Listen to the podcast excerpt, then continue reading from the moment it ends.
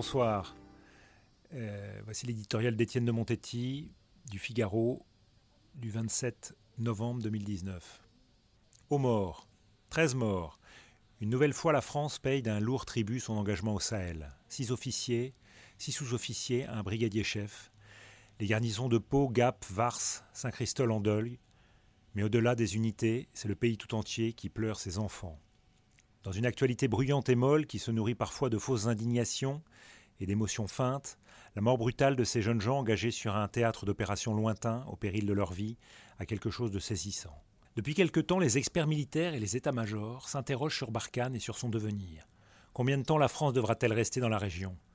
À quand la montée en puissance des pays africains? Le G5 Sahel, censé prendre le relais pour assurer la paix dans la région mais les faits sont là, 13 militaires français, pilotes d'hélicoptères ou commandos de montagne ont été tués dans la collision de deux appareils engagés dans une mission de combat. Leurs noms viennent allonger la liste de nos soldats tombés au Sahel, 41 ce jour, aux morts. L'accident a eu lieu pendant une intervention aux confins du Mali, du Niger et du Burkina Faso. La présence de la France dans cette région s'explique par ses liens historiques avec ces pays.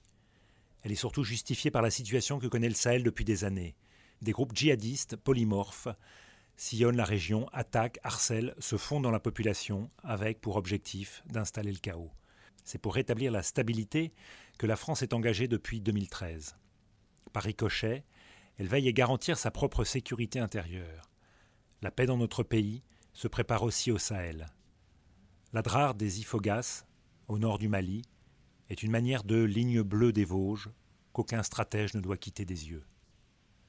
Maintenant, l'heure est à l'émotion et au recueillement national, et chacun de murmurer en pensant à ces hommes morts pour la France, c'est-à-dire pour nous. Mère, voici tes fils qui se sont tant battus.